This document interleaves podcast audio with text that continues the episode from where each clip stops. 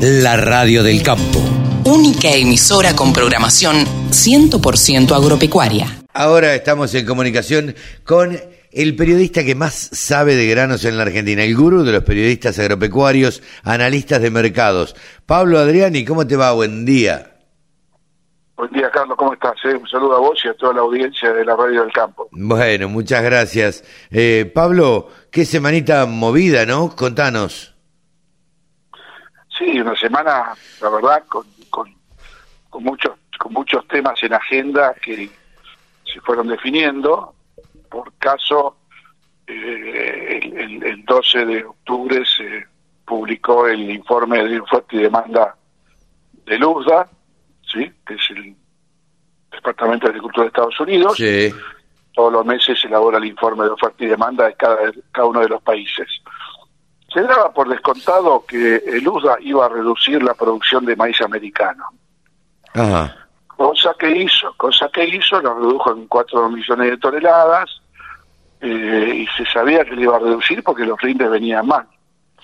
Entre paréntesis, te digo que ya va cosechado un 35% del maíz americano, o sea que no es un dato menor.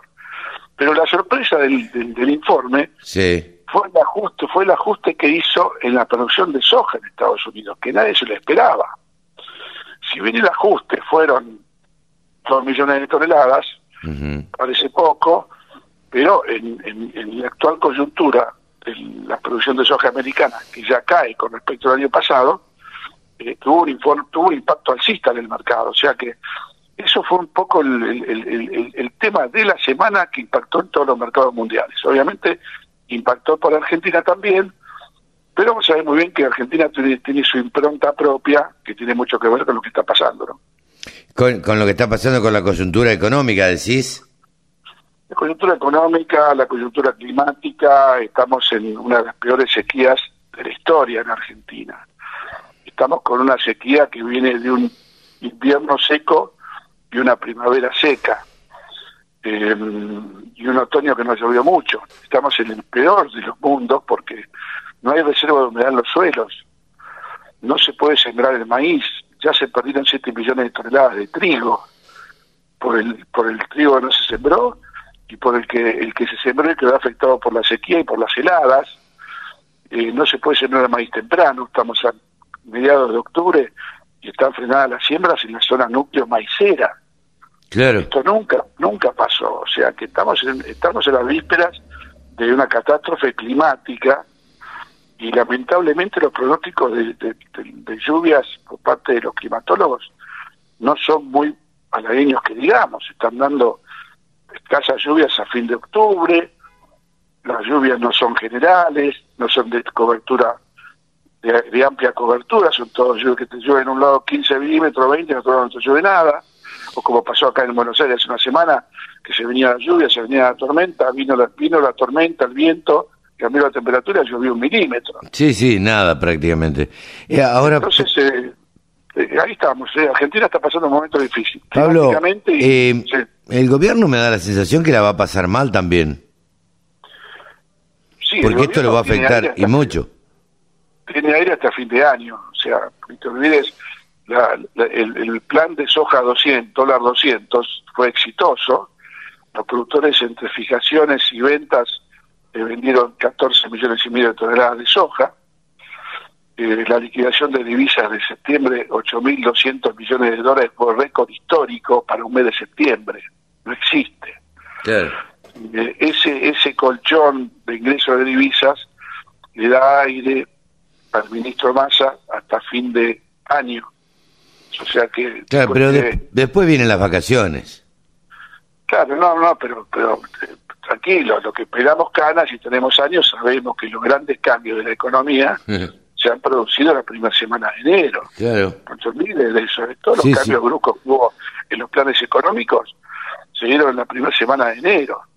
Entonces yo creo que el verano va a ser un verano con con un ajuste en el tipo de cambio, ¿sí?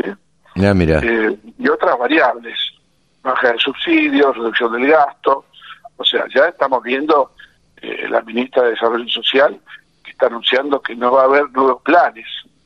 O sea, todos los piqueteros que estaban cortando las, las calles en Buenos Aires hasta la semana pasada querían nuevos planes. Ya le dijeron, no va a haber nuevos planes, porque acá hay una situación de, crisis económica muy grave. Entonces va a haber, va a haber problemas eh, de todo tipo en la Argentina, ¿no?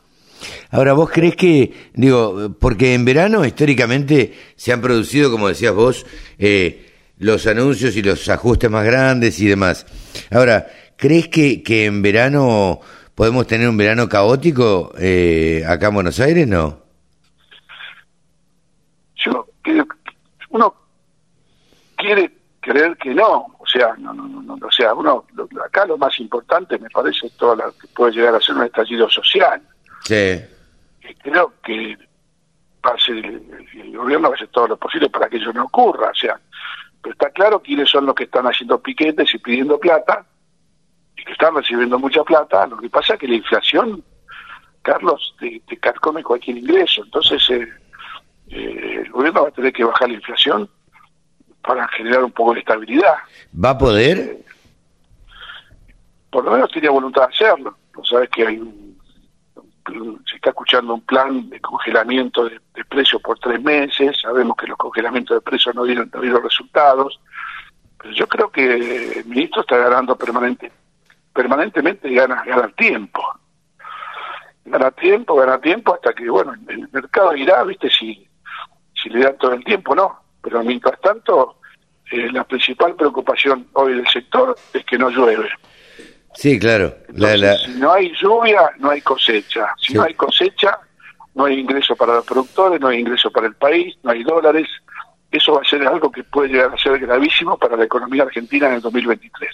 Eh, yo creo que hay que estar atento a eso porque la verdad es que me parece que el 2023 depende de la producción agropecuaria, como tantas otras veces, ¿no? Exactamente. País agropecuario. No se olviden que venimos con con dos sequías del 2022 y 2021, ¿eh? O sea, estamos entrando en la tercera sequía consecutiva. Eh, las provincias del norte, por lo que dicen los pronósticos climáticos, eh, para, están siendo menos afectadas por este fenómeno de falta de lluvias. Carlos, en algunas zonas del norte de Buenos Aires, sur de Santa Fe, hace cinco meses que no llueve. Que no llueve, sí, sí, sí. Entonces, eh, ese tema, viste, no tiene antecedentes y y bueno, quiero quiere ahora y le pide a, a, Dios que llueva. Sí, sí. Pero, pero a veces, viste, la voluntad va contra lo que pasa en el mercado. Sí, sí, sí, sí, sí. Lamentablemente no van de la mano. Pero bueno, esperemos que no sea nada grave y esperemos que, a ver, lo climático, que es lo que no podemos eh, resolver, eh, se dé vuelta y aparezcan las lluvias. Esperemos que sí. Pablo, muchísimas gracias como todos los sábados. Gracias a ustedes, un voz y un fuerte abrazo. Buen fin de semana. Buen fin de semana para todos. Pablo Adriani, el gurú de los periodistas agropecuarios, aquí en la Radio del Campo. Escucha la Radio del Campo en tu celular. Bájate la aplicación. Es re fácil.